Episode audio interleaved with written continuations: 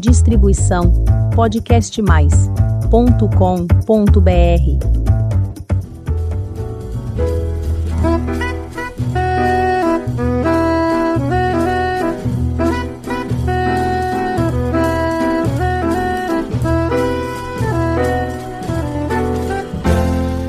Olá, eu sou a Elizabeth Junqueira do canal Avosidade.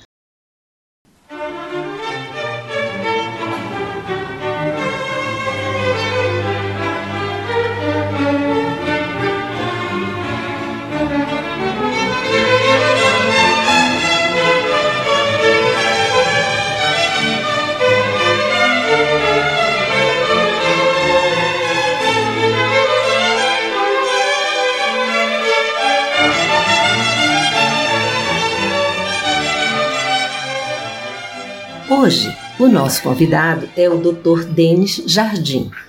Ele é médico oncologista clínico, líder nacional de tumores geniturinários do grupo Oncoclínicas. E nossa conversa hoje, claro, é a pauta de saúde, recorrente aqui na Avosidade e tão importante quando se quer prestar uma informação de qualidade. Como vai, doutor? Muito obrigado por estar aqui conosco. Olá, Elizabeth. Olá a todos os ouvintes do canal Avosidade. No lugar, agradecer o convite e a oportunidade de estar aqui com vocês hoje para discutir um pouco sobre esse tema relevante na área da saúde. Doutor, o nosso tema de hoje vai ser câncer renal. O que é isso, doutor? Nos explique. Como é essa doença?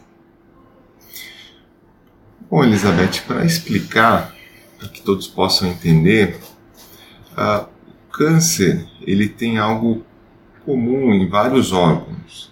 Na verdade, são células do nosso organismo, então são células próprias nossas, que começam a sofrer um acúmulo de alterações, boa parte das vezes alterações genéticas, que fazem com que a célula daquele determinado órgão elas ganham uma capacidade reprodutiva de crescimento elevada. Então acaba se formando um tumor, que a gente chama um conglomerado de células alteradas, e algumas delas têm inclusive capacidade de ir para outros órgãos, dando metástase. Isso é o que classifica um tumor como maligno. Quando ocorre no rim, no órgão rim, isso se chama câncer renal. Só que, evidentemente, o rim, o órgão rim, ele pode ter vários tipos de tumores nele. A gente pode ter desde tumores que vieram de outros órgãos, que são mais raros, ou seja, uma metástase de outro local que foi para o rim, até o que a gente vai mais conversar hoje, que é o tumor que começa no próprio rim, o câncer renal. E esse é o tipo de tumor maligno mais comum no rim, aquele que começa no próprio órgão. Lembrando a todos que, enfim, nós nascemos, a maior parte das pessoas, com dois rins, são órgãos que têm mais ou menos ali 12 centímetros de comprimento e se localizam próximo às costas, numa região que a gente chama retroperitônio. Doutor Denis, é, nós leigos é, sempre sabemos que o rim é um órgão importantíssimo, não é isso? E que, assim, junto com coração, pulmão e fígado, se tiver problemas com ele, a nossa saúde fica comprometida, mais comprometida. É isso mesmo? Ou nós temos o um entendimento errado? Elizabeth, não, realmente o rim tem uma função essencial e primordial para o organismo, que é a filtração de várias escórias, vários, digamos assim, várias substâncias que a gente não pode ter no organismo, elas precisam ser levadas para fora. Então é o nosso grande filtro, que produz inclusive a urina. Então a gente nasce com dois rins, então a gente sabe que a maior parte dos problemas de função dos rins não, não é o câncer. Então tem várias outras doenças que acontecem no rim que levam a uma perda da função do rim, principalmente hipertensão, doença renal crônica, às vezes calculose renal, que são problemas normalmente cuidados pelo nefrologista. O câncer em si ele afeta o rim, mas na maior parte das vezes ele não compromete a função dos rins. lembrando que muitas pessoas podem viver com um rim só, com uma função renal reduzida, e isso não necessariamente se traduz num risco de vida. Inclusive, existem alternativas substitutivas renais, como a hemodiálise, o que é um pouco diferente do que a gente fala na hora do câncer do rim. O câncer do rim, o maior perigo dele, claro que ele pode comprometer a função do rim, mas o grande perigo é realmente quando ele é maligno, dá metástase, se espalha e começa a afetar outros órgãos, e aí vem o risco de morte da doença. Ele é muito mais por uma extensão da doença do que por terminar ou comprometer a função do rim em si. Doutor, quais são os principais fatores é, que desencadeiam a doença, os principais riscos dessa doença?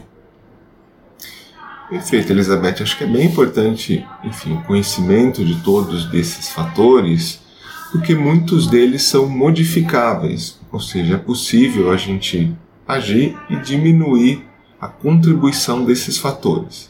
Então, câncer de rim clássico, que é aquele câncer de rim que acontece na parte que a gente chama da cortical, o parênquima do rim, que é o mais comum, ele está associado com envelhecimento, então ele é mais comum em faixas etárias ali a partir dos 60 anos de idade, a gente está falando num pico de incidência, ou seja, da ocorrência de casos entre 60 e 70 anos.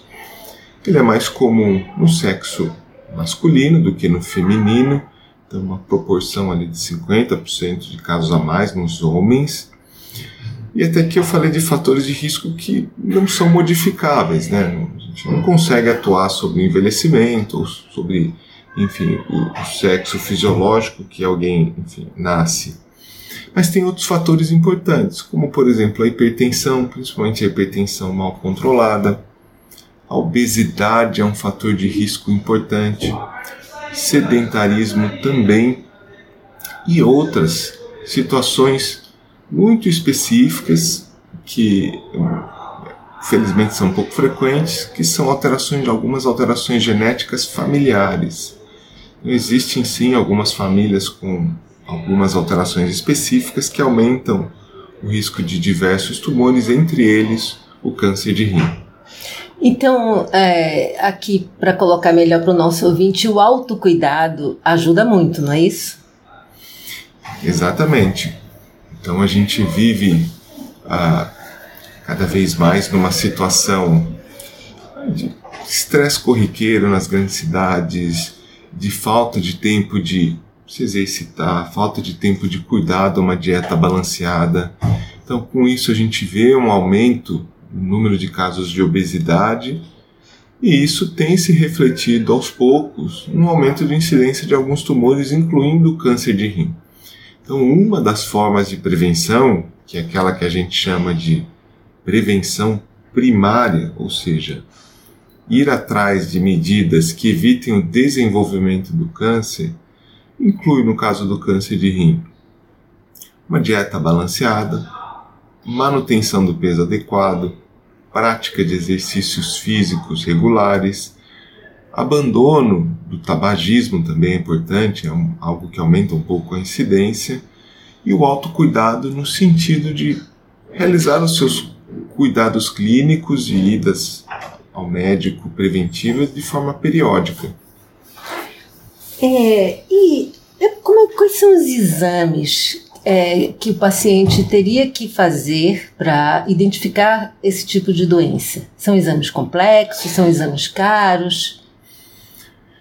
Na verdade, o tumor renal, diferente de outros tumores, como mama, colo retal, próstata também, ele não tem um exame recomendado como rastreamento de rotina que eu quero dizer com isso? Não existe uma, uma recomendação pelas várias sociedades médicas de algum exame específico que deva ser feito numa faixa etária, mesmo quando não se tem nenhum sintomas.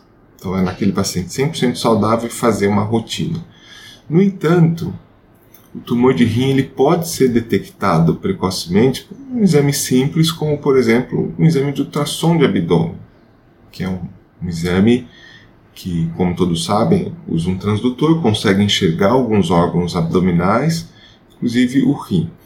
Ah, então, eventualmente, numa avaliação médica, a depender da condição clínica, desses fatores de risco, pode ser recomendado se fazer ultrassom para avaliar não só o rim como outros órgãos e eventualmente detectar de forma precoce alguma lesão para a qual a intervenção pode ter o caráter curativo. Sem esquecer, enfim, que existe também a necessidade do diagnóstico precoce em quem tem sintomas. Aqui a gente conversou sobre como, enfim, detectar algo em alguém sem sintomas. Mas é importante alertar todos que na presença de qualquer sintoma suspeito, um exame abdominal pode estar indicado.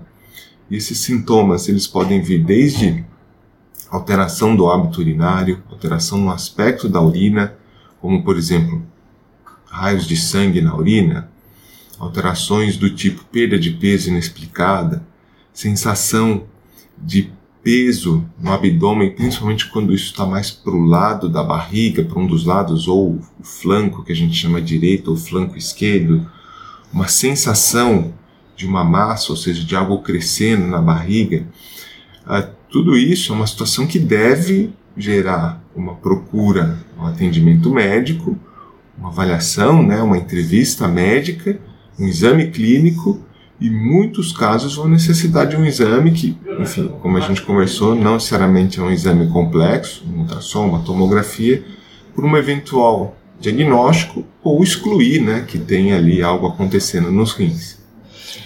E o câncer é, renal tem cura? Então, essa é uma resposta positiva. Sim, ele tem cura. É claro que as, a chance de cura ela é diretamente proporcional à extensão da doença. E o que, que a gente fala por extensão? Extensão é o tamanho da lesão no rim e se ela está localizada ou não. Então, tumores localizados no rim eles têm uma alta probabilidade de cura somente com uma intervenção que na maior parte das vezes é a cirurgia, a retirada daquela porção do rim ou do rim todo, dependendo do tamanho da lesão, com índices de cura que podem chegar a 80, 90%, dependendo do tamanho da lesão. Outras situações, um tumor de rim mais avançado, como por exemplo indo para linfonodos, essa chance ela existe, mas ela diminui e mesmo hoje, com os tratamentos mais modernos, mesmo em casos de doença avançada para outros órgãos, que a gente chama de metástase, existe sim a possibilidade de respostas completas, ou seja, a doença toda sumir, o paciente fica vários anos sem doença, que caracteriza inclusive a cura da doença. E se a doença for diagnosticada já num estágio avançado? Existem tratamentos inovadores e outras coisas que possam ser feitas para que esse paciente tenha uma chance até de cura? Então, Elizabeth, essa é uma das áreas que a gente vê grandes avanços na oncologia, tratamento do câncer renal, principalmente do câncer renal avançado. Então, quando a gente fala do câncer renal, aquele que está no parênquima renal, algumas mensagens importantes. Quimioterapia, como todo mundo conhece, é muito pouco ativa. Então a gente não usa na prática do cuidado dos pacientes quimioterapia. Então os avanços no último ano vieram através de drogas específicas que não são quimioterápicos que bloqueiam principalmente os vasos sanguíneos tumorais. A gente chama de antiangiogênicos. Essas medicações, na maior parte das vezes, inclusive, podem ser administradas na forma de comprimidos, e um outro importante avanço são os da imunoterapia para tumor de rim. Imunoterapia para tumor renal são medicações normalmente administradas pela veia que fazem com que o nosso sistema imune, do próprio paciente, esteja mais apto a combater o câncer, bloqueando ali mecanismos que o câncer se protege do nosso sistema imune. E os resultados desses tratamentos, seja a imunoterapia sozinha ou as combinações de imunoterapia com esses novos comprimidos que bloqueiam vasos, tem trazido resultados muito bons para uma parcela de pacientes. Casos que até alguns anos atrás eram considerados não curáveis de doença avançada, a gente vê pacientes com resolução completa das lesões, doenças que não retornam mais mesmo quando estão avançadas. Então isso sem dúvida abre um horizonte importante de tratamento, além do que vale lembrar que tem muitos outros tratamentos em desenvolvimento e fases avançadas que devem adentrar nos próximos anos.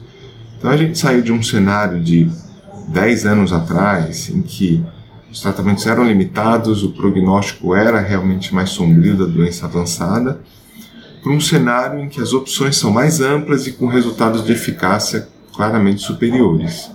Então, doutor, é a ciência trazendo é, vida para as pessoas? Exatamente. Acho que é importante lembrar que a ciência é ótima, mas ela tem o seu tempo também.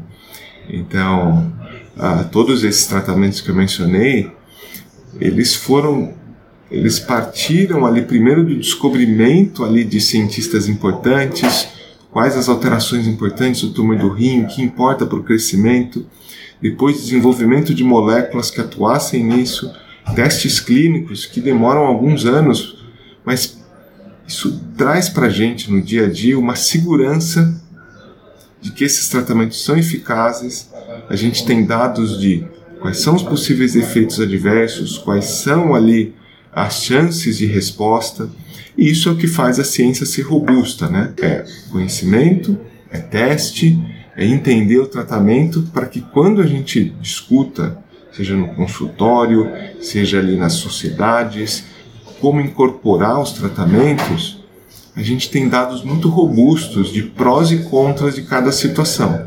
E isso é o que engrandece ali o nosso cuidado no dia a dia dos pacientes. O sistema de saúde é, oferecido pelo Brasil, pelo, ao povo brasileiro, o SUS, oferece possibilidade de tratamento ao paciente com câncer renal? Com certeza, Elizabeth. Então, assim, existem as ferramentas diagnósticas disponíveis, né? Então, ultrassom, tomografia, as mesmas as, as medidas de melhor e prevenção, elas podem ser realizadas em qualquer sistema hoje, seja no privado, seja no sistema eh, público, e as mesmas recomendações se aplicam independente de onde o paciente esteja, né? no sistema do SUS, no sistema privado, etc. Que é do diagnóstico precoce, da prevenção, de ir atrás no desenvolvimento dos sintomas. Para os pacientes de doença localizada, a cirurgia é amplamente realizada nos serviços públicos, que é o tratamento mais curativo. Outras modalidades, como radioterapia e tratamentos sistêmicos, também estão disponíveis. Existe sim uma variação conforme a região do país no acesso às drogas, e é importante lembrar a todos que também existem estudos clínicos que muitas vezes estão ali disponíveis em alguns centros é, públicos do país. E os estudos clínicos para aqueles pacientes específicos, eles são uma ferramenta de tratamento importante, porque normalmente se testam drogas bastante promissoras que não estão disponíveis muitas vezes de outra forma, nem no sistema privado, e que normalmente trazem bons resultados e é uma forma de acessar tratamentos que às vezes têm alto custo sem ali o, o ônus do, do sistema como um todo. Doutor Denis, e é, que deveria chamar um pouco de atenção aqui do nosso ouvinte das doenças do trato urinário que pudessem se, desenvolver é, é, problemas oncológicos? Como é que, que nós podemos assim nos situar para ficar todo mundo com uma informação é, clara e correta sobre o assunto? Perfeito, Elizabeth. Então, lembrando a todos, o trato urinário não é só o rim. O rim é um componente importante do trato urinário, mas o rim em si tem a parte externa, que a gente chama de parênquima, que é onde dá origem a boa parte dos tumores renais, que a gente está discutindo hoje. Mas, além disso, no rim começa o sistema coletor, que ele se transforma depois no ureter, que é um caninho que leva a urina até a bexiga, que faz parte do sistema urinário, a bexiga em si, que é um órgão extremamente importante do sistema urinário, porque ela armazena urina, e a parte final do trato urinário, que é aquela que leva a urina para fora do corpo, que é chamada uretra, né? Enfim, está presente nos homens e nas mulheres. Todas essas porções do trato urinário, elas podem dar origem a tumores, a cânceres. Os mais comuns são tumor de bexiga, aquele que começa ali na parte interna da bexiga, e o tumor do rim que a gente discutiu hoje. Mas podem ocorrer tumores mais raros no ureter e na uretra, inclusive. E é importante conscientizar todos que, enfim, nesses tumores, o tabagismo é importante como um fator de risco, principalmente para o tumor de bexiga, e o envelhecimento também. E os sintomas, muitas vezes, eles não são tão diferentes. É muito difícil, pelos sintomas do paciente, diferenciar a localização do tumor. O tumor de bexiga, o sintoma mais característico é sangue na urina, que não vai embora. Então, qualquer manifestação diferente que alguém possa ter, principalmente nas faixas etárias mais avançadas, que a gente sabe que é uma faixa etária mais acometida por esses tumores, na presença de alterações do hábito urinário, seja no aspecto ou na frequência, devem chamar a atenção do paciente, fazer com que ele busque atenção médica. É bem importante essa palavra, buscar atenção para realmente tirar isso da frente. Será que tem alguma coisa oncológica acontecendo ou não tem? E para todas essas situações, seja ali bexiga, ureter, uretra, existem exames para diagnóstico, que podem ser desde um exame de urina tem um exame de imagem que vai um ultrassom, ou uma tomografia, ou uma ressonância. Então, lembrar que o sistema urinário pode ser acometido por doenças oncológicas, todo o sistema. Os sintomas, eles se apresentam geralmente na frequência urinária, no aspecto, e que é importante buscar atenção, porque todos esses tumores, independente de onde ele aconteça, bexiga, rim, ureter, quando diagnosticado precocemente, são curáveis. Bem, aqui nós vamos concluindo a, a, conversa com o Dr. Denis. E, Dr. Denis, tem alguma outra coisa que você gostaria de dizer aos nossos ouvintes? Bom, Elizabeth, acho que o primeiro gostaria de dizer é agradecer de novo a oportunidade de estar aqui falando com todos os ouvintes. Acho que é muito importante essas iniciativas, que a gente leve informação, lembrar a todos que informação de qualidade é essencial. Hoje, existe um acesso enorme ali via, enfim, internet, redes sociais, mas é muito importante na área da saúde realizar um filtro. Então, procure informações de sociedades médicas uh, que estejam validadas, que tenham especialistas reconhecidos, porque a desinformação é o grande mal à saúde. E pensando em informação, acho que a mensagem final é que o envelhecimento é algo natural na nossa população. Na verdade, do meu ponto de vista, envelhecer é um prazer, é uma é, uma, é um ganho de conquistas ao longo da vida, isso deve ser comemorado, é, e não ter ali receio das coisas que vêm naturalmente com o envelhecimento. Então, para aqueles que estão saudáveis, lembrar sempre que se manter saudável é um privilégio e a gente deve buscar sempre hábitos de vida regulares, abandonar hábitos nocivos como o tabagismo, manter ali dieta, exercício, não ter medo de investigar um sintoma que você não entenda por que, que ele está acontecendo. E para aqueles que eventualmente acabam diagnosticando alguma doença oncológica, lembrar que câncer não é uma sentença de morte ou não é o fim da linha Existe hoje muitos tratamentos disponíveis em qualquer das situações. A gente vê na prática do consultório que muitas vezes o câncer acaba sendo um aprendizado, um autoconhecimento para vários pacientes. Eu posso dizer, inclusive, que em alguns casos existe até uma revisão dos valores das pessoas. A gente vê ali mudanças, inclusive positivas, seja no sentido de controlar bem a doença, de trazer um bom tratamento como incrivelmente de mudar coisas que às vezes a gente não se atenta na vida e um, um diagnóstico diferente faz com que a gente pense. Então a mensagem que eu quero deixar é uma mensagem positiva nos ambos sentidos. que a gente não precisa ter receio de diagnosticar uma doença, de atrás dos sintomas, e se esse diagnóstico estiver presente, e saber que existem ferramentas, existem profissionais que se dedicam a isso e vão estar lado a lado do paciente para, enfim, enfrentar o problema, seja ali a extensão, a natureza que ele tiver. Doutor Denis, mais uma vez, muito obrigado pelas suas informações, pelos seus esclarecimentos e especialmente pela sua mensagem, como sempre, de esperança e a ciência aqui trabalhando para ajudar o bem-estar de todos. E para você que está nos ouvindo pela primeira vez, faça um convite. Visite o canal Vosidade. Tem muita história bonita para você conhecer, aprender e se emocionar. Toda quinta-feira tem episódio novo às 16 horas. Muito obrigada pela companhia e até o próximo episódio.